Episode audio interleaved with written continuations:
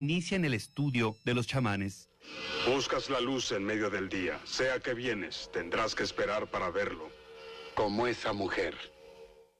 Los contrastes profundos del paisaje mexicano, la meditación zen, el chamanismo, la cultura indígena y la experimentación con las drogas dan como resultado esta historia donde Jodorowsky integra su neurosis, así como su biografía personal y familiar.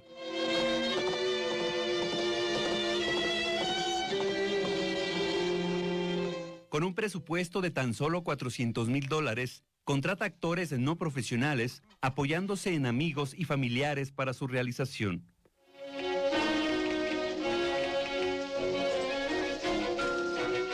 El rodaje del topo se llevó a cabo en las montañas, desiertos y valles de San Luis Potosí, Monterrey, Pachuca y Torreón.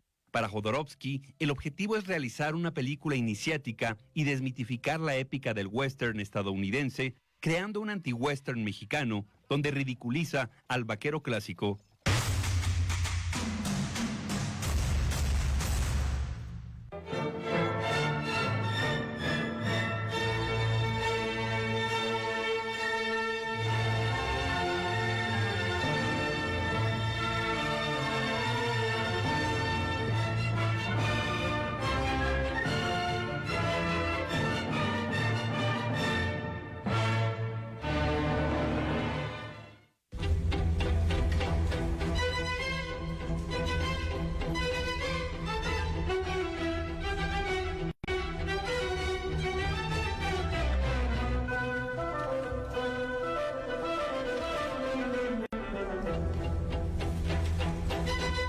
Pues mira, yo empecé eh, en el 68 a juntar las fichas de refrescos y a llenar mis álbumes. Y de allí me fui, me fui, me fui, me fui. A todas las grandes piezas las tienen los coleccionistas. Tú vas a un museo y tienen, si no réplica, tienen algunas cosas que no valen la pena, pero todo lo mejor lo tienen los coleccionistas. Así, como te digo todo. Es, es como ir a buscar los tesoros. Aquí en mi negocio vas a encontrar lo que tú quieras. ¿Qué quieres? Y aquí lo tengo yo. A mí me da gusto que la gente venga y vea. Siento a gusto que vea y que diga, ah, qué bonito recuerdo me trae de mis abuelos, de mis papás. Mira, y, y se van encantados.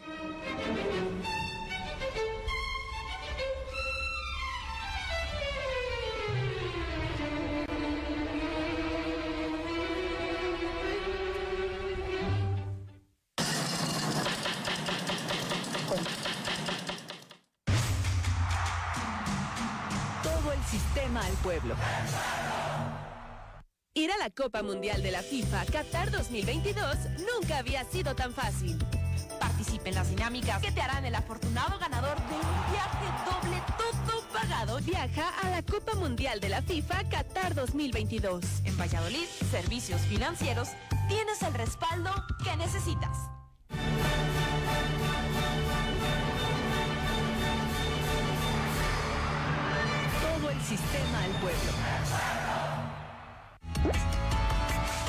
Clasificación A. Apto para todo público.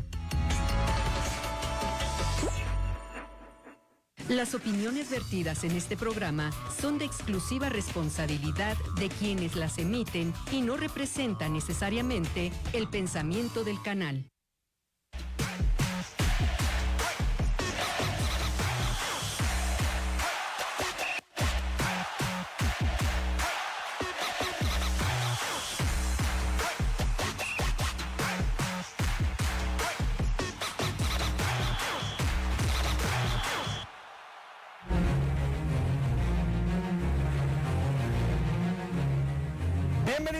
Todos ustedes a Ecos del Quinceo, el programa que a usted lo informa y aparte lo entretiene. El mejor programa de la televisión michoacana. Estos son los temas que tenemos el día de hoy. Y en Ecos del Quinceo, ¿Morelia corre riesgo de caer en un bache anímico con los resultados recientes? Dos puntos de seis posibles. ¿Quiénes son los principales culpables de estos dos empates del Atlético Morelia? Lo analizaremos con los talentos de Ecos del Quinceo. Haremos enlace con Michoacán FC y es que el equipo empató 2 a 2 contra H2O Purépechas FC en calidad de visitante. Arturo Estrada se encuentra con nosotros para platicar de la carrera internacional de Quiroga. Todo esto y más en Ecos del 15. Bueno, y así es como le doy la bienvenida a mis compañeros el día de hoy. La Porta, no te vayas, papá, bienvenido a Ecos del Quinceo. Te noto un poco triste, La Porta, ¿todo bien? Todo bien, todo bien. Me da gusto. Me da gusto, vengo travieso como tú Eso, llevas toda la semana. No tanto con las referencias un poco güeras que traes, pero bueno, me, me encanta, me encanta el humor que traemos en Ecos Eh, del ¿Qué Quinceo. que la mató fuiste tú? Un poco, un Bueno. poco. Pero bueno, qué maravilla, ¿no? Qué maravilla. Juega otra vez el Morelia esta semana y todo bien. Matando gente. Está bien. ¿Todo? No, no, no. Mi estimado Irving Vargas, pásale, ¿cómo estás? Palabras muy fuertes desde el inicio del programa. Sí, sí, sí. ¿Cómo te encuentras, Irving? Hoy no bien. quieres decir nada al inicio. No, sí, todo bien. Esperando a ver si el Morelia ahora sí mejora o va de mal en peor. Espero que mejore. Tiene todo para mejorar. Sí, así lo percibo. Se ¿eh? está bajando del ¿Estás barco. bajando el No, barco? no, no, ¿por qué? O sea, no puedo criticar a un equipo y ya me estoy Me bajando gusta, del me gusta que, que seas crítico y que no nada más por ser el Morelia consideres que va a ganar.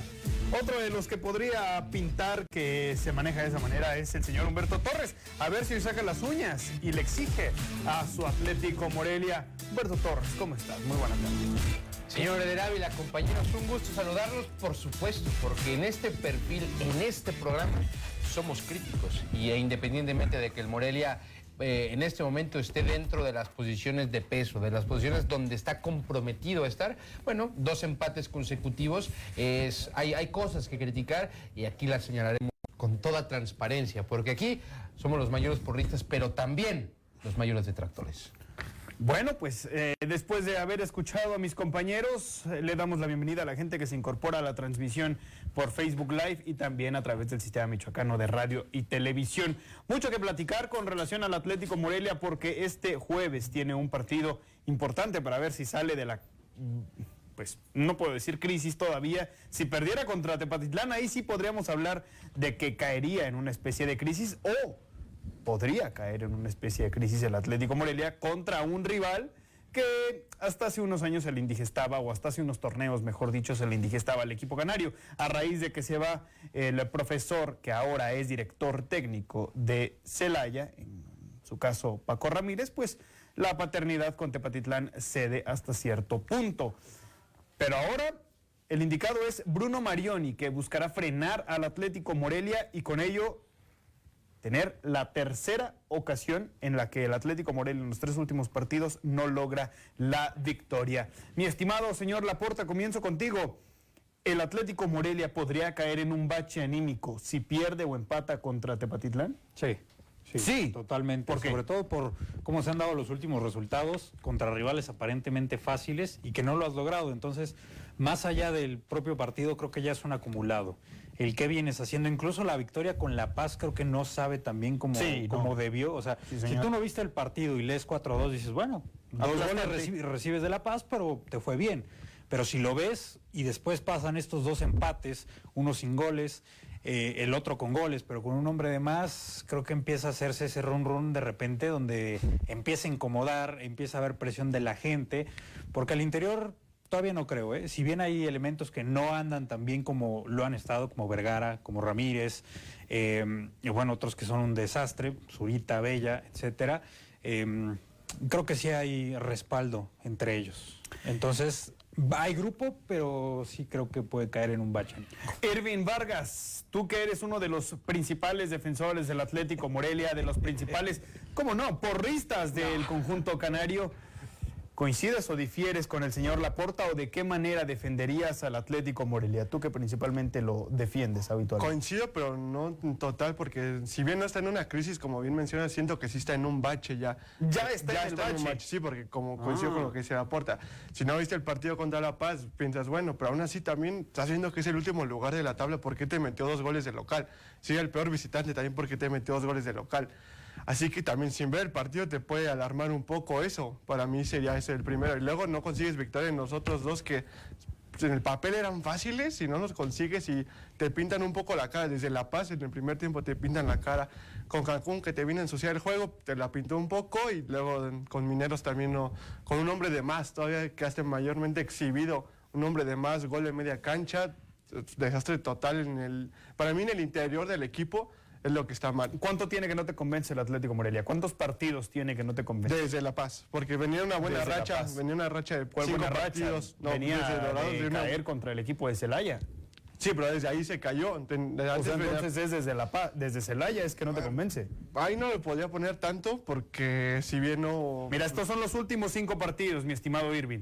Los últimos cinco partidos, goleada contra el equipo de Dorados, porque hay tres anotaciones de diferencia, eso es una goleada.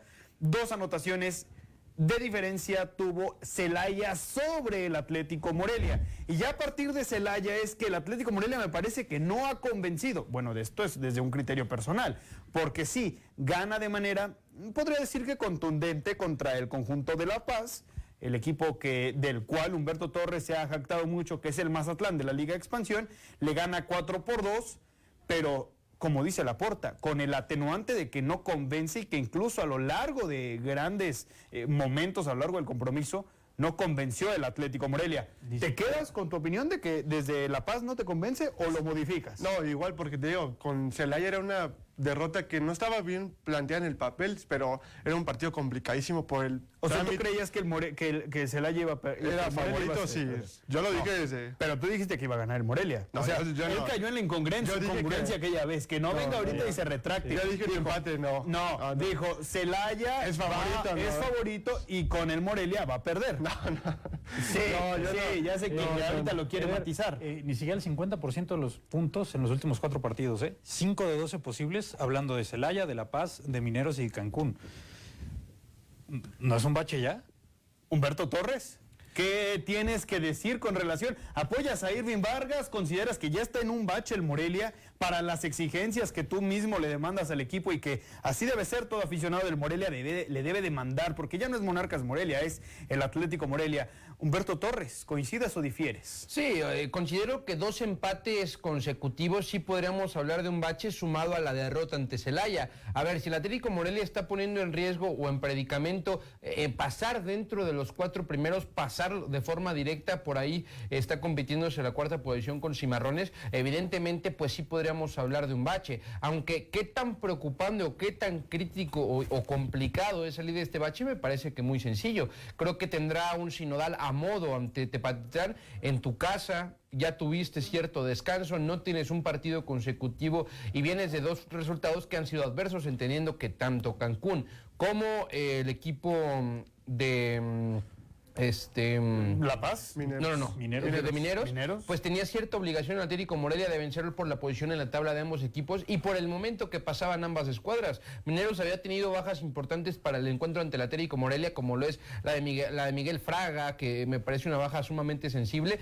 y jugar con un futbolista de más prácticamente 70 minutos, debió de haber sacado ventaja en el marcador y debió de haber traído los tres puntos. Pero ya más adelante vamos a hablar y vamos a señalar culpables de este bache futbolístico que tiene el Atlético Morelia, el cual no me parece que sea una crisis ni cercano a una crisis, pero sí tiene que ponerse las pilas y dar resultados eh, eh, inmediatamente. Y expresamente tendría que ser el día jueves con una victoria ante, ante Tepatitlán, donde no solamente el resultado sea prioritario, sino que también las formas convenzan a la afición. Oye, Humberto Torres, una pregunta eh, bastante peculiar. A ver. Quiero que la, analices muy bien. Que te tomes el tiempo necesario para analizarla, la escuches y respondas. Ok.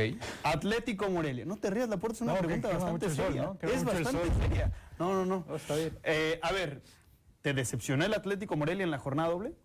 ¿Me decepcionó? No, creo que esa es una palabra. te decepcionó? A ver, esa es una palabra mayúscula. Me hubiera decepcionado de haberse traído dos derrotas y ahí sí estaríamos hablando de una crisis. Humberto, Pero a ver, a ver, te ahí va. que eran rivales mediocres a, a eso voy.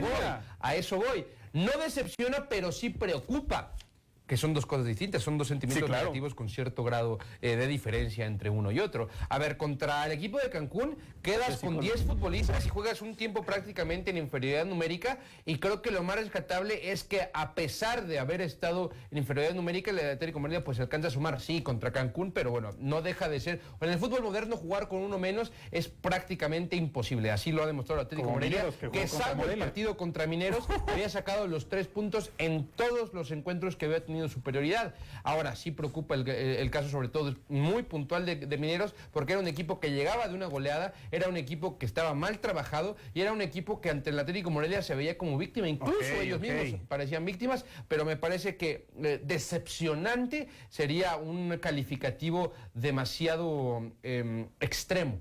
Mi estimado Laporta, Mm. ¿consideras que el señor Humberto Torres está negando sus emociones? Sí. Y que no quiere Sí. aceptarlas Que vaya miedo a lo que Vaya puede doler? Sí, totalmente. Ok. Totalmente. Y, y bueno, también añadiéndole al tema de Mineros, que es el equipo que recibe más goles como local y el peor local de los que están en repechaje, ¿eh? Y O no sea, le del pudo 1 al 12.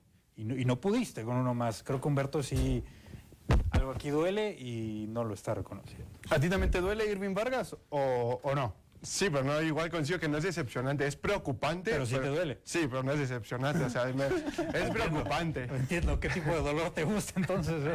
Es preocupante nada más la situación del Atlético como ella, porque se factaba de que eran dos rivales súper sencillos, la verdad. Y si no lo sacaste con Cancún, se suponía en el papel que Mineros iba a ser el que pagaba los platos rotos y no pudiste. Y con un hombre de más también fue peor, todavía quedaste muy exhibido para mi gusto. Un gol de media cancha, un hombre de más y no pudiste sacar un tiro en el área chica. En el área chica no, No, pues, puedes también meter. con Abella es, es difícil, ¿no? Bajó sustancialmente la cantidad de remates al arco del Atlético Morelia, de remates en total incluso, terminó empatado con el equipo de Mineros en ese, en ese eh, pues Casi le en sacan el partido al final. Incluso eh, estamos Y hablando de, bueno, tú quieres ponerle palabra crisis o No, no, decepcionante no. la Todavía no actuación. está en crisis. Bueno, Yo, para mi ver, todavía no está en eh, crisis. bueno, decepcionante la actuación del Atlético Morelia. Eso sí, A ver, eso sí. si Diego Abella mete el gol que tuvo en el área chica, con la pelota botando a su pierna izquierda, que debería ser la obligación de un centro delantero de Liga de Expansión, no estaríamos hablando de esto, ni siquiera hubiera sido tema. Hoy no tendríamos que hablar del Atlético Morelia. No, yo creo que sí, ¿eh? No, a ver, con cuatro puntos de seis posibles estaríamos hablando de una decepcionante no, no, serie de partidos. Decepcionante no, pero que sí cualitativamente genera más dudas de las que despeja. Me parece que con cuatro puntos en dos partidos, otro discurso sería. Pero vamos a la pausa. Y eso está muy mal por parte de Humberto Torres porque yo creía que era un crítico, un crítico del Atlético Morelia y me está decepcionando. ¿Me decepcionó el Atlético Morelia? Sí, me decepcionó porque tenía que salir a vencer a dos rivales inferiores, sumamente inferiores, incluso golear en esa tripleta de partidos que tuvo el equipo canario contra rivales que no juegan absolutamente nada. Usted que está allá en su casa, ¿a qué juegan los rivales a los que se enfrentan? Entonces, ¿a qué juega. Morelia? A nada. Bueno, por eso es que me decepcionó. Corte. Vamos a una pequeñísima pausa. Venimos con más.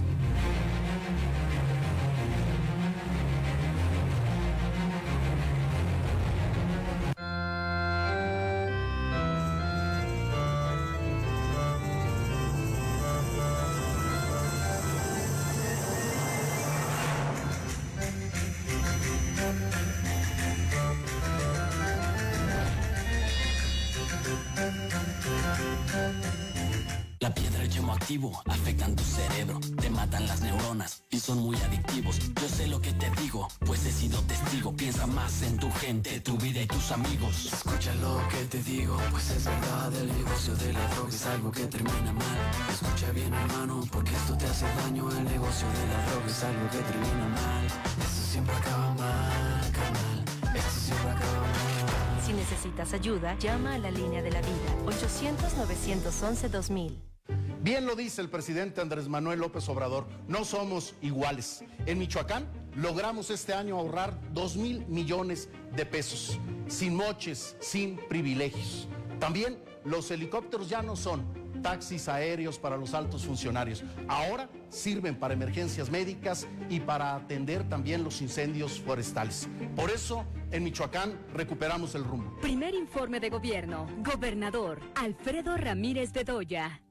Tendremos la presencia de Yaraví Ávila González, secretaria de Educación. Como siempre nos tenemos que preguntar. responsabilidad. Han tenido eh, pues manifestaciones y marchas en las cuales no han tenido razón. Las expresiones sindicales eh, entiendan que es por el bien de esos 76 mil que cobran de manera puntual. También ser muy tajantes con aquellos que han hecho negocio durante mucho tiempo en la Secretaría de Educación.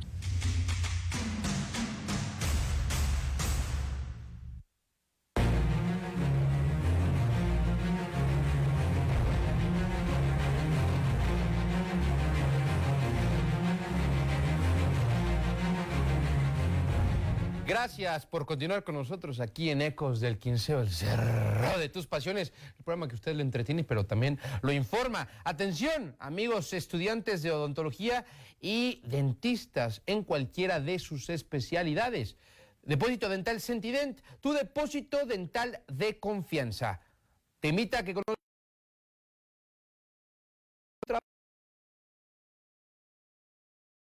sentident.com y conocen nuestro extenso catálogo. También ponte en contacto a través del WhatsApp el 55 49 88 55 95 y arma tu cotización. Depósito dental, dental Sentident, tu depósito dental de confianza en el estado de Michoacán. Vamos a regresar al set principal. Voy del otro lado del estudio, señor de Ávila. del otro lado del estudio. Sí, la, la cámara engaña, ¿no? Parece que estamos cerca, pero... uf. La cámara engaña. Eh, si nos pueden poner en esta cámara se los agradeceríamos bastante. Eh, porque tenemos que seguir platicando del Atlético Morelia. Mi estimado Laporta, preparamos una dinámica bastante particular en donde vamos a señalar a los principales culpables de esta crisis, bache por el que está pasando el Atlético Morelia. Cuando la producción nos informe que ya está listo mi estimado Humberto Torres, lo estaremos dialogando. Porque ya lo decía Irving Vargas, el Atlético Morelia está cerca de meterse en una crisis o ya se metió en una crisis para lo que muchos podrían aseverar. Y es que el equipo no ha podido vencer a los rivales, que son inferiores al conjunto canario, en ninguno de los eh, compromisos que sostuvo en los últimos días, es decir, del jueves al sábado, cuando tuvo esa seguidilla de partidos. Ya estamos por ahí listos con mi estimado HT. eh, quien nos va a presentar los culpables del momento del Morelia y lo va a exponer cada uno de los elementos. Aquí hablando, atravesando en la toma. Sí, sí, bueno, sí, sí, lo estamos que listos. vimos. Estamos listos. Que- Ok, estamos listos. Entonces, la exposición HT. Pues a ver, vamos a ver si vinieron preparados y estudiados. Señor. Y es que aquí tenemos los culpables del mal momento para algunos del Atlético Morelia, dos empates contra, lugar, contra rivales endebles. Y empezamos con el señor Laporta. Laporta, quien en número uno pone a la liga, número dos pone a Gabriel Pereira. Y número tres pone a los capitanes. ¿Cuáles capitanes? Es Zuli de Ledesma, el capitán. Bueno, habla- ¿O de los habla- capitanes ¿Hablas de otro programa? No, no, no. A ver, ¿por, por qué la liga? Laporta? ¿Por qué la liga? Por la calendarización. Ok. Me parece que es una patada para el Morelia poner un calendario tan malo y sobre todo cuando es tu mejor eh, producto, ¿no? Cuando realmente es la gallina de huevos de oro, el Atlético Morelia, pues consiéntelo, ponle buenos horarios, descánsalo. Al final es el que más rating te da, Morelia. Sí. El Blancanieves, por supuesto. Eh, ahora bien, Pereira, porque No, bueno. me parece que no ha sabido levantar ese bache donde algunos jugadores se vieron, caso Robles. Eh, me parece que no ha sabido levantar el grupo y también lo El mismo. caso de Robles, Robles que tiene cinco No, no, no. goles. Es, el es ejemplo de Robles, que Ah. tuvo un bache y regresó, Ah, que lo consigue Pereira. Me parece que no lo ha conseguido con el resto del grupo. Y bueno, los mismos capitanes, ¿no? Luis Pérez. eh, Pero Luis Pérez no es capitán. no, Luis Pérez, Ledesma, el, el grupo de... Los veteranos. De jerarquía, no voy a decir Ah, veteranos. El grupo de jerarquía dentro del vestuario me parece que tampoco han sabido levantar a los demás. Lo, lo hemos visto en- a través de videos de Canarios TV, señor Laporta, que bueno, normalmente Jesús Ledesma y Luis Pérez es, son los que hablan en el vestidor. Vamos con el señor Irving Vargas. Jugadores en número uno, Me Irving Vargas. En número dos también compartes con el señor Laporta, con Gabriel Pereira, el culpable. Y número tres también pones a la liga. Expláyate, hermano, por favor. Sí, primeramente los jugadores, porque es en general el problema. No puedo irme en tanto solo por uno. Sí, me pondría en primer lugar Diego Abella, la que falló. Se tiene Diego Abella es, es el de los jugadores el mayor Sí, culpable del sí, después de eso se tiene que ir el Morelia. Irving Vargas acaba de decir que Diego Sí. Abella es el cáncer del Morelia. Lo dijo. Uno de ellos. Lo dijo. Uno de ellos. Sí, o sea, hay creo muchos. que- Ay, ya tiene ¿eh? metástasis el equipo. No. Sí, es que es también la soberbia de los jugadores. No, no, si los jugadores no están bien enfocados, el grupo se rompe. Por eso voy por ahí. Incluye a Uh. todos los jugadores, porque no solo uno te puede. Sí te puede romper el vestidor, pero siento que es más de uno. Ok. O sea, ¿está roto el vestidor? No, no, no. No dije eso. Ok. Ok. No, ¿Y Gabriel- no pongas palabras. ¿Por qué. Gabriel Pereira, Irving Vargas? Porque para mi gusto no ha tenido nivel de respuesta en los partidos importantes, ya sea Atlante y Celaya principalmente, que no ha hecho los recambios. Más en Atlante lo vi mucho más porque no hizo los cambios adecuados, te bailaron en la cancha, en el resultado no, pero la cancha sí te bailaron, así que no, por eso pongo a Gabriel Pereira. Y número tres, la liga, me imagino que va por el tema de calendarización. Sí, igual, y los horarios que le pones al Morelia y pues, los partidos juntos que se dio esta fecha. Ok. Eh, señor de Dávila, pone usted en número uno soberbia. Soberbia. Hay soberbia en el Atlético Hay Morelia. soberbia en el Atlético ¿Por Morelia. qué hay soberbia? Lo voy a decir, el Atlético Morelia poco a poco se ha creído el cuento de gigante de la Liga de Expansión. Se lo han creído los jugadores y es un error clave. También es error de Gabriel Pereira, por eso lo pongo en la tercera posición, pero me voy a ir primero con los jugadores Estás diciendo y que el Atlético es el culpable. en general. Puede ser uno de los principales culpables. Uno de los principales culpables porque el Morelia Es que está al tipo y- ensoberbecido. Sí, señor. ¿Creen que con tener el escudo del Atlético Morelia en el pecho van a ganar los partidos y que jugando a un 60, 70 u 80% le van a ganar a rivales de una categoría inferior, entendiéndose por supuesto que los rivales a los que se ha enfrentado en la última semana son, como decía Humberto, de categoría inferior. Por eso el equipo está ensoberbecido. Ok. Jugadores. Son los que juegan. Son los que juegan, los futbolistas son los que juegan. Llámese Diego Abella, llámese Mejía, que no ha levantado. Eh, Abella está en un problema psicológico del cual quién sabe dónde tenga que meterse. Quizá tenga que visitar a Kubler-Ross, eh, revivir a quien tenga que revivir para que lo saque de ese problema, porque el futbolista no ha sabido salir del bache, porque me parece que tiene de- eh, condiciones, no sé si talento, porque parte del talento, y Humberto Torres lo sabe perfectamente bien, para que un futbolista sea talentoso debe cumplir con ciertos requisitos. Y uno de ellos es la fortaleza mental. Si no tiene fortaleza mental, no es talentoso Diego Abella. Por lo tanto, Pereira en la tercera posición. Pereira en tercera posición. Y Porque bueno, es, por- creo que tiene mucha responsabilidad Pereira, es el técnico y no lo puedo eximir. Y una de sus principales condicionantes es que no ha sabido de buena manera bajarle los humos a los jugadores por más que él los tenga abajo. O sea, sigue entonces la soberbia ahí de la mano. Por eso Sí, va, de la mano la soberbia. Perfecto. Pues bueno, eh, aquí yo tengo mi ranking de los tres principales culpables de los dos empates del Atlético Morelia, que aquí lo están ya prendiendo las alarmas. Pero a ver, son dos empates contra equipos de menor jerarquía, pero son dos empates, se suma. Sí, señor. Y uno de ellos lo hace en inferioridad numérica. A ver, Yo número uno, yo la liga. También, ¿eh? Al revés. Jugar un partido y posteriormente tener 48 horas de descanso. Un viaje de 5 no. horas a la ciudad de Zacatecas, por supuesto que afecta el rendimiento de los futbolistas. La liga debería respetar al Atlético Morelia y ponerle horarios en prime time, porque es gigante la. Liga de Expansión. Y también me parece que el poco tiempo de descanso pues, ha afectado las condiciones del equipo. Número dos, la forma del equipo. El Atlético Morelia llegaba con cuatro victorias de los últimos cinco partidos antes de esta seguidilla de empates. Me parece que esto le dio la oportunidad a Gabriel Pereira de experimentar de cara a liguilla, saber con qué futbolistas cuenta y gracias a la buena forma del equipo, pues tú pudo tomarte, tomarse ciertos lujos para hacer una, un cambio en la plantilla.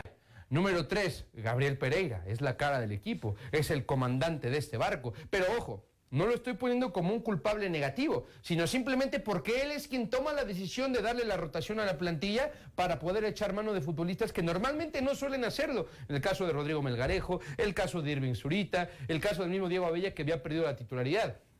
Aunque, si a mí me lo preguntan, el Atlético tiene todos los argumentos para levantarse nuevamente, volver a ser un protagonista en este torneo y en la liguilla, que es donde cuenta, pegar y pegar muy bien. ¿Ya no es protagonista, Eh, Chete? No, eh, me parece que sí. El Morelia siempre va a ser Dijiste que volver a ser. Vol- Volver al protagonismo me refiero dentro del campo de juego, porque bueno, si el Morelia no, no termina dentro de los cuatro primeros, podríamos hablar de, una- de un, de un mal torneo regular, que podrá compensarse con una buena liguilla, pero sabemos que el compromiso y la obligación del gigante de la Liga de Expansión es estar siempre en los primeros lugares. De Blancanieves, dilo como Tú dile como quieras. Muchas Pues ahí está. Yo no entiendo por qué dicen que la liga, cuando la liga es la que pone la calendarización, sí, lo que voy de acuerdo con Humberto Torres es que debería ponerles horario prime time. Si les puso un partido después de uno o dos días, también les puso un partido después de diez. u 11 días. Pero Entonces, tres partidos no en recuerdo que se hayan quejado en ese momento, ¿verdad? Tres partidos en No seis días. recuerdo que se hayan quejado en ese momento. No, pues no, en ese momento no. No, porque- me quejo, caray, por Dios, me quejo si me beneficia y no me quejo si... Claro, Pues, claro. funciona. Se entiende, se entiende. Pero los ganadores Ya no ponen pausa, excusas cuando el otro pausa, equipo juega mejor, HC. O la porta. Pausa, volvemos.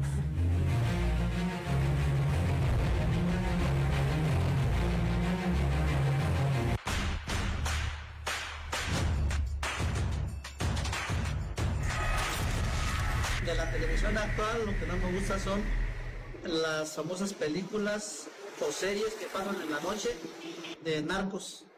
No me gusta nada esa de programación. Mejor que metan cultura, deportes, música, otra cosa.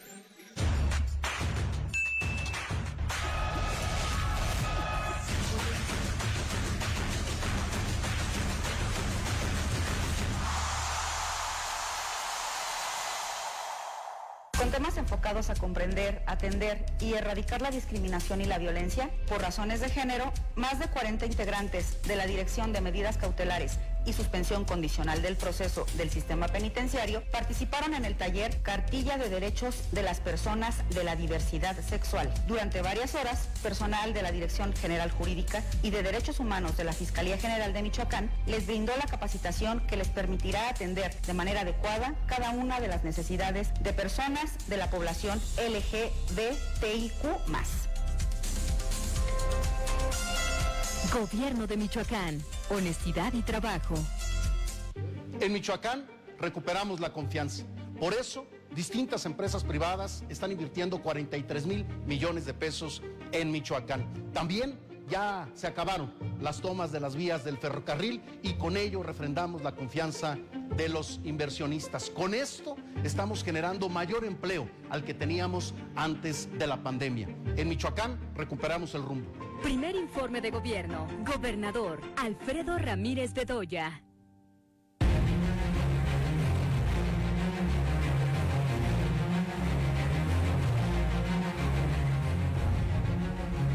En Pasteco, sede canaria, encuentra los mejores pastes de todo el mundo, por supuesto, y además variedad de alimentos para desayuno y comida, preparados con insumos de la más alta gama de calidad. Estamos ubicados en el Cefocar, Morelia, te esperamos. Ve ya por un pasteco, dos pastecos o diez pastecos, pero hazlo ya. Regresamos al, al- al plato principal. Se me antojó, ¿eh? Sí. Se me antojó un paste. Muy bien, pues ya sabes dónde, en Cefocar. En el Cefocar se va a lanzar por, por eh, los pastes de Pasteco. Mi estimado Laporta, a ver, ¿coincides o difieres con lo que el señor Humberto Torres plasmó en el gráfico? Eh, ¿Hablamos el de Pasteco o el de antes de la pausa? No, el de antes de la pausa. Eh, coincido bastante, pero ese, o sea, cómo, cerra, cómo cerró, me parece que es ya le está ganando el corazón. O sea, ¿crees que- cre- creo que le está ganando ver, el corazón cuando la afición dice, no se preocupen, el Atlético Morelia va a ser campeón. Sin fundamento. Es que sí hay fundamentos, ¿no? De repente conocer que es de las plantillas más caras, Es de la las que más, más co- cara. La nómina las más que más cobra, tienen un No, no es la que más cobra, ¿eh? Eh, Venados cobra más que el Morelia, pero sí en cuanto Bueno, a... Venados roban, roban, roban. Bastante Venados roban, Venados Aquí- sí cobran. o sea, tienes toda una estructura, eh, tanto de materia prima, hablando de personas, como infraestructura, como para pensar que te puedes... Tienes todo para recuperarte, ¿no? Tienes todo. Sí, no, se te cayó... pensar que tiene todo el Atlético O sea, Morelia. no tienes jugadores importantes lesionados como para decir no puedes retomar ese nivel. Pero aún creo que se sigue basando en, en fe más que en pensar que van a trabajar de manera diferente el, el Atlético Morelia para conseguir otro resultado, como por ejemplo lo han hecho con los porteros. En fe. No, En ver. fe, no hay argumentos. Laporta, No, a ¿en qué ver, antes de este. Únicamente ver, dijiste, Antes de confío estos que el Morelia va a Sí, sí, sí. Porque ya vimos Eso- una eso no versión fe. del Morelia Eso ganadora. no es fe. Porque ya vimos. Eso no es fe. Fe es a ciegas. Y aquí hay argumentos para pensar que el Morelia puede retomar un buen O sea, nivel. ¿Tú sabes si están haciendo algo diferente para regresar a ese buen nivel? Bueno, están haciendo las cosas bien.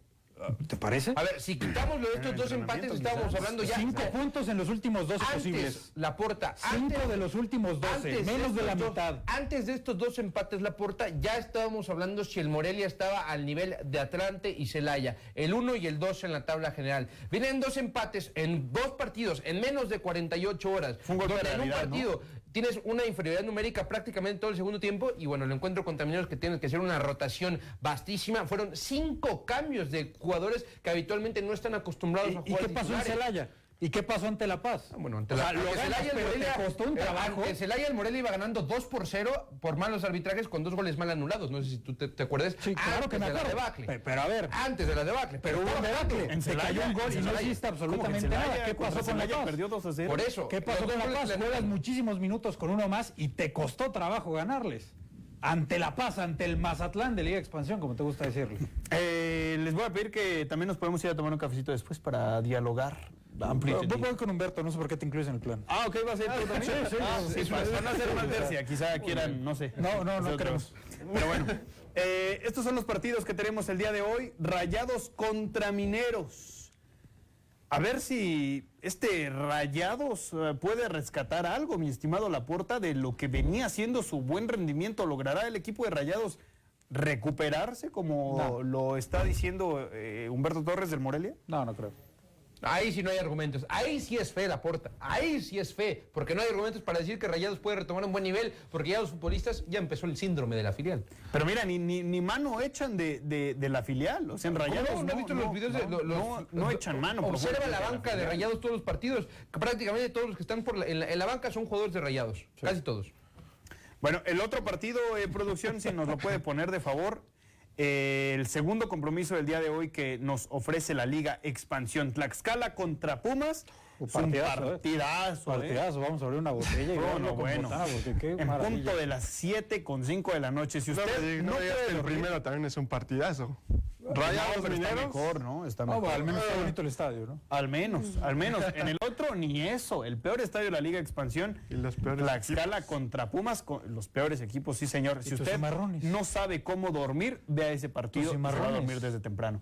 Y mis cimarrones de toda la vida contra Correcaminos. ¿Es un David contra Goliat, mi, estimado Irving Vargas? Sí, lo que me preocupa más es por el Morelia, que lo van a rebasar en puntos. Siento yo que Cimarrones iba a conseguir la victoria y ahora sí lo va a rebasar en puntos y estará en el quinto lugar Morelia, esperando lo que venga a ser el Contepa, que también hay que ponerle un poco de preocupación, pero no tanto, porque ya no estaba Paco Ramírez. Así que siento que lo puede tomar, pero sí, Cimarrones va al alza. Y Ahora- Morelia viene a la baja. Ayer, mi estimado Humberto Torres, mencionabas que el Atlético Morelia tiene múltiples figuras paternas. Va a tener un problema existencial cuando sea adolescente, seguramente. Seguramente, pero Seguramente. Yo, no, yo creo que la, la única figura paterna que tiene el Atlético Morelia es Paco Ramírez. Tepatitlán también mencionaste. No, a ver, ayer, pero bueno. Ayer dijiste que era Es el papá Tepatitlán. del Morelia, pero me parece que ante la salida de Paco Ramírez ya no, ya no podemos esperar un Tepatitlán tan peligroso o con esa paternidad ya muy marcada que tenía sobre el conjunto michoacano. A ver, hay una diferencia notable entre Bruno Marión y Paco Ramírez y este Tepatitlán de Bruno Marión está muy lejos de la versión que encontramos en el ahora técnico del Celaya. Creo que el Atlético Morelia parte como favorito independientemente de que ninguno de los cuatro torneos ha podido ganarle a Tepatitlán en ninguna, en ningún tipo de, serie, ni en la final, ni no ganó en la final, no ganó en temporada regular, pero creo que ya encontrando este Tepatitlán debilitado y totalmente desconcertado, el Atlético Morelia tiene oportunidad de regresar a la senda de la victoria y quitarse de encima esa paternidad que tenía ante Tepatitlán. Me parece que ahí vamos a ver y se va a ver clara, claro y conciso que el papá, el papá de los pollitos, el papá de los canarios es Paco Ramírez, no Tepatitlán. Humberto, ¿te vas a poner la máscara si gana Morelia? Me voy a poner la máscara si gana el Morelia. Muy bien. Por supuesto, esa, esa fue mi, mi promesa. Llevo toda la temporada esperando. Yo también llevo toda la temporada esperando. Ya no veo la máscara, entonces ya, ya, ya, ya, ya se la robaron. Se la robaron. Se la robaron. Eh, Laporta, ¿tiene argumentos eh, el Atlético Morelia para pensar que lo que no hizo en los anteriores dos partidos lo va a hacer en este? Mm, por el tema de descanso creo que sí. O sea, también recuperas jugadores que no habían venido jugando por suspensión. Que no pongo ahí a la cobra porque igual, según Pereira, iba a descansar, pero ya descansados, sin suspensiones, con más días de trabajo. eh, y sobre todo que puede ser una llamada de atención, creo que, creo que sí va a hacerlo bien. Venga. ¿Tú también confías en el Morelia este sí, claro jueves? sí. es- Y es el momento para que ahora sí le den oportunidad a otro 9. A Bella no. Ah, sí, me queda claro. no. No, Avella no. Aunque, aunque hay que decirlo. Junior Paredes. Por la patada que suelta Brian Mendoza, me cae de raro, ¿eh? Me cae de raro. ¿En qué cámara estoy? Me cae de raro que la disciplinaria no le haya caído por lo menos con un partido más, además de la sanción por la tarjeta roja. Ah, pero bueno, sería exagerada para no trascendió. ¿Exagerada? ¿No viste hasta dónde levantó el pie? Sí, pero tampoco es No, que le fue haya peligroso, dejado- pero no le dejó la no plancha sé. en el pecho. No, no, no, mala leche tampoco. Difícilmente no sé, no puedo saberlo, pero Mala leche, no. No creo que lo haya hecho con mala leche. Pero bueno, pausa, volvemos. Seguimos con más.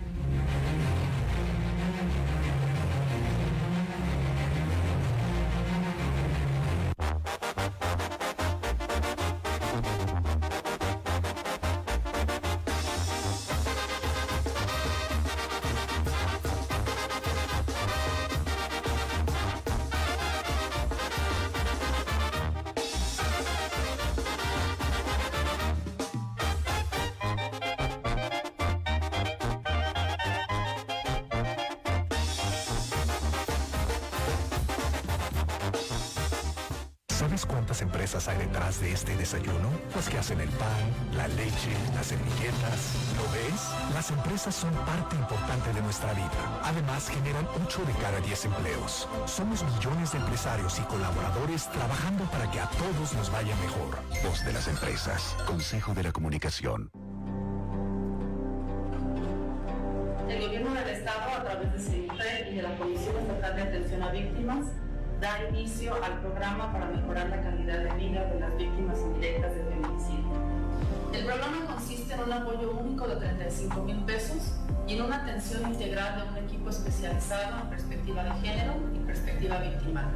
Hablamos de una tanatóloga, una psicóloga, una psicóloga infantil, una trabajadora social y un acompañamiento legal. Este programa garantiza que las familias puedan acceder a medidas reparatorias sin esperar a que exista una sentencia condenatoria. El Estado está garantizando de manera integral una atención inmediata ante un hecho tan doloroso. Estamos trabajando de manera decisiva entre la Secretaría de Esa y Mujer, la Fiscalía especializada en feminicidios y la Comisión Ejecutiva Estatal de Atención a Víctimas, luchando por la justicia, la verdad y la reparación del daño. Juntas, transformamos.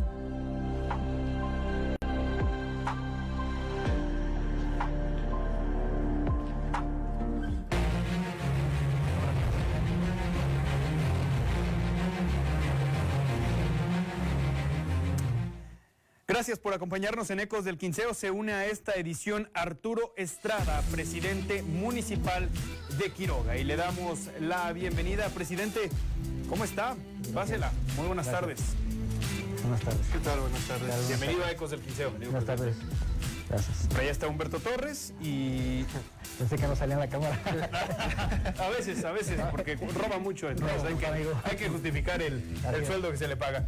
Eh, tome asiento, eh, mi estimado eh, presidente, porque hay mucho que platicar con re- relación a la carrera atlética en su eh, 50 aniversario que se viene, me parece el día de mañana, ya todo listo para que arranque esta edición. Es el jueves. Buenas tardes, primero que nada a todos. Ah, sí, perdón, creí que hoy era miércoles. Gracias por su, por su espacio. Una vez no saben qué día vive. Los felicito. Es un programa que, del cual soy seguidor. Ah, bárbaro. Eh, muchísimas gracias. Pues es una carrera atlética internacional que estamos tratando de resurgir. Es el próximo jueves 29 de septiembre.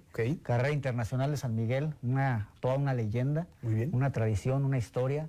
Eh, pues estamos esperándolos, obviamente, para que nos acompañen y pues invitando a todos los atletas para que se inscriban y participen. Y es que el año pasado y el que se juntó con la pandemia, que era básicamente el 2020, pues vivió como una especie de inestabilidad, ¿no? Esta carrera y que ahora por fin se la van a ofertar al público.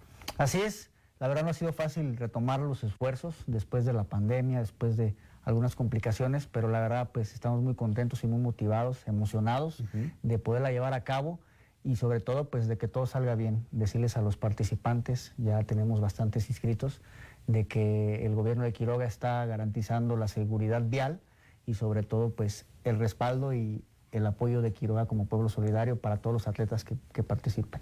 Eh, ¿Qué tan importante es para usted como gobierno municipal impulsar el deporte como un agente de cambio para una sociedad que está bastante golpeada en nuestro estado? Así es, eh, nosotros le estamos apostando al deporte es al 100%, estamos haciendo una que hay, apoyando a los deportistas quiroguenses, a lo que nos compete, como nunca, motivándolos.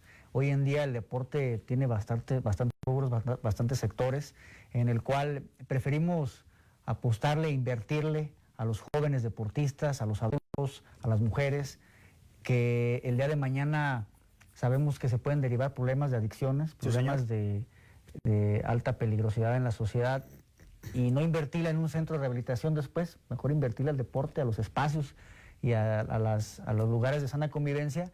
Y pues en Quiroga tenemos, hablando de la carrera específicamente, pero aprovecho el, comercial, tenemos muchísimos deportistas en todos los rubros, en el fútbol, en el boxeo, en la, ahora empezamos ya también con un proyecto de natación, eh, acabamos de abrir una escuela de canotaje y pues también aprovechamos para decirle a la gente que estamos en toda la disposición para trabajar en, concordancia con todos.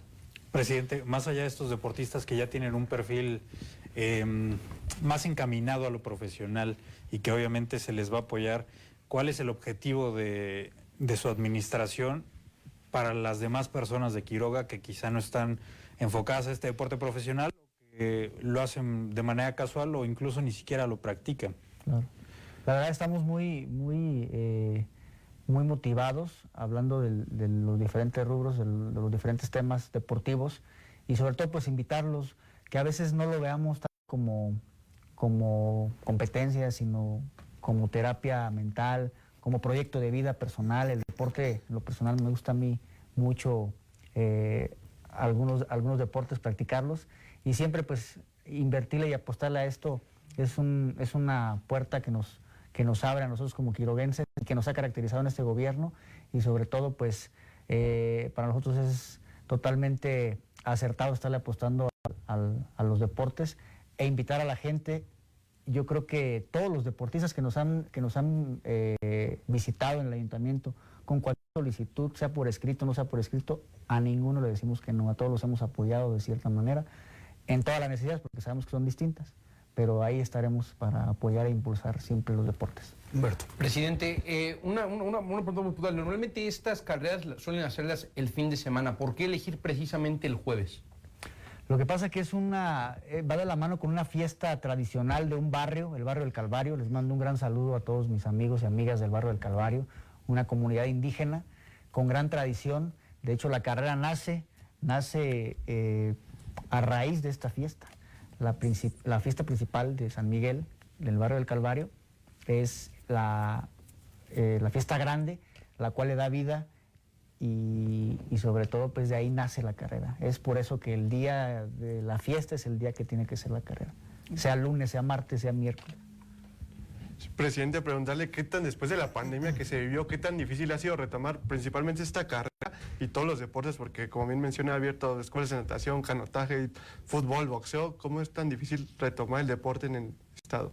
Pues a veces no sabemos ni cómo le hacemos, pero yo creo que como bien lo dice usted, eh, los agentes de cambio son los que tenemos en las manos para poder demostrar con hechos que las cosas se pueden hacer. A veces no se ocupan grandes recursos, se ocupa voluntad, se ocupa tiempo y sobre todo dedicación y mostrarle interés a la gente.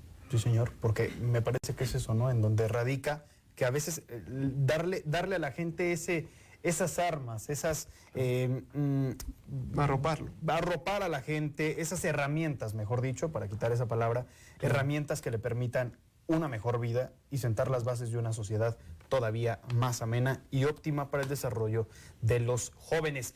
Pausa y volvemos. Tenemos que seguir platicando un bloque más aquí en Ecos del Quinceo con Arturo Estrada, invitado de lujo, el presidente de Quiroga, quien está aquí para hablarnos sobre la carrera que se nos viene este jueves allá en Quiroga.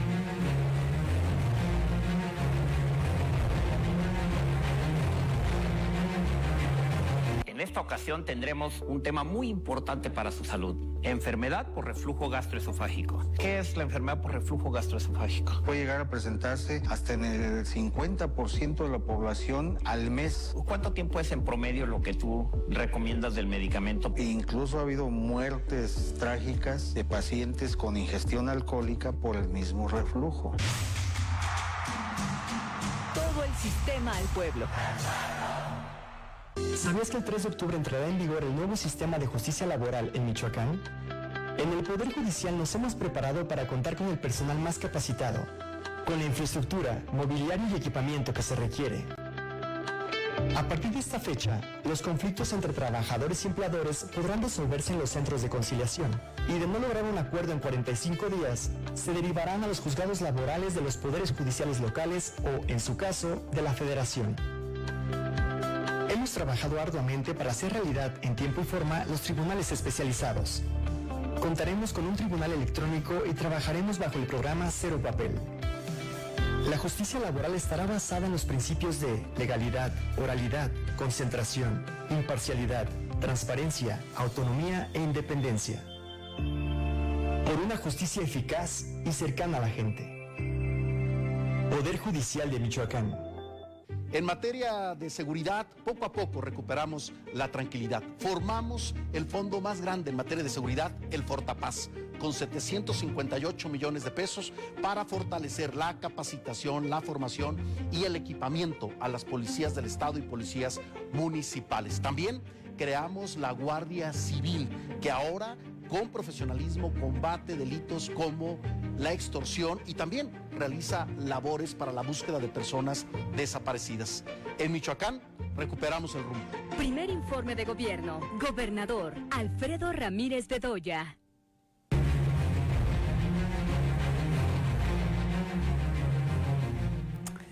Gracias por acompañarnos en Ecos del Quinceo. Arturo Estrada, presidente de Quiroga, con nosotros en el estudio para charlar sobre la carrera en su edición número 50 que se viene este próximo jueves. Una carrera histórica ya, 50 años eh, que se ha llevado a cabo esta carrera, pues es me parece una de las más longevas en el estado. Ahí está justamente en pantalla la convocatoria. Eh, preguntarle, presidente, ¿ya están limitadas o es decir, ya está el cupo lleno en las inscripciones o todavía la gente se puede inscribir? ¿Dónde, cómo, cuándo? Detalles con relación a ello. Claro, la verdad las, las inscripciones siguen abiertas.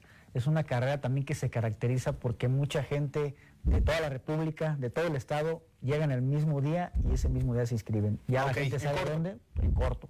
En el barrio del Calvario saben dónde y los que gusten inscribirse eh, de manera prematura en estos dos días que nos quedan, pues estamos ahí en, en las oficinas del ayuntamiento, ahorita les vamos a dejar algunos números para que también se comuniquen, pero es una carrera en donde mucha gente se inscribe, eh, llegas, el día, pero eh, pues también agradecemos a los atletas que nos han dado la oportunidad de, darnos la confianza y, que ya son bastantes desde hace 15 eh, días casi que salió la convocatoria que están ya inscritos. Presidente, eh, ¿nos puede platicar un poquito lo de la cuota de recuperación? ¿Qué incluye, qué van a tener los participantes al inscribirse?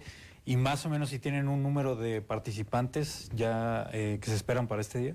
Sí, claro. Tenemos un número de participantes como, como mínimo de 400, 400 participantes. La cuota de recuperación incluye, para empezar quiero resaltar y presumir esta hermosa playera. A ver. Hermosa playera marca Under Armour. Por acá en esta cámara, en cámara 3, si nos hace favor. Ahí está, el planito de detalle, cómo no. Marca Under Armour, gracias a la marca también que nos dio algunas facilidades con los precios. Eh, y tiene, tiene ciertos detalles, ¿verdad? Tiene detalles. Como nos mencionaba, la parroquia. La leyenda de la, de la carrera, la parroquia de San Miguel Arcángel. Vuelvo a, mandarles un saludo a mis, a mis amigos de la comunidad y del barrio del Calvario. Es una característica muy, muy primordial de esta carrera que es exclusivamente de 10 kilómetros a las 2 de la tarde, a la hora del sol, a la hora del calor. Es un recorrido muy fuerte. Desgastante. Desgastante. Eh, viene con su 50, con el número 50 aniversario, el corredor llegando a la meta, un color que caracteriza a la comunidad de San Miguel, perdón, a la comunidad del Calvario de San Miguel, es el color rojo, ah, blanco, eh, amarillo, y resaltar que es una carrera internacional. Es una bolsa de premios de 5 mil dólares, la que estamos manejando en total. Es una convocatoria también con equidad de género. Es importante. Está bueno el premio, ¿eh? Son, eh, es una bolsa de, 105, perdón, de 5 mil dólares, da un equivalente a... Me parece como que es ciento, mil, pesos. Por ahí más o menos la que se va a repartir en todas las premiaciones. Esperemos que el próximo año nos, nos dé para más. Al principio nos preguntaban, a lo mejor no me preguntan ahorita, pero sí en, en muchos lugares, ¿por qué en dólares si estamos en México?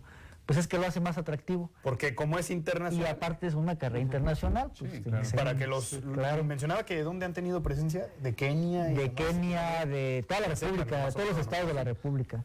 Y estamos buscando que el próximo año nos visiten corredores tanto de Brasil como de Japón, de España y de Colombia quizá. Muy bien. En eso estamos también.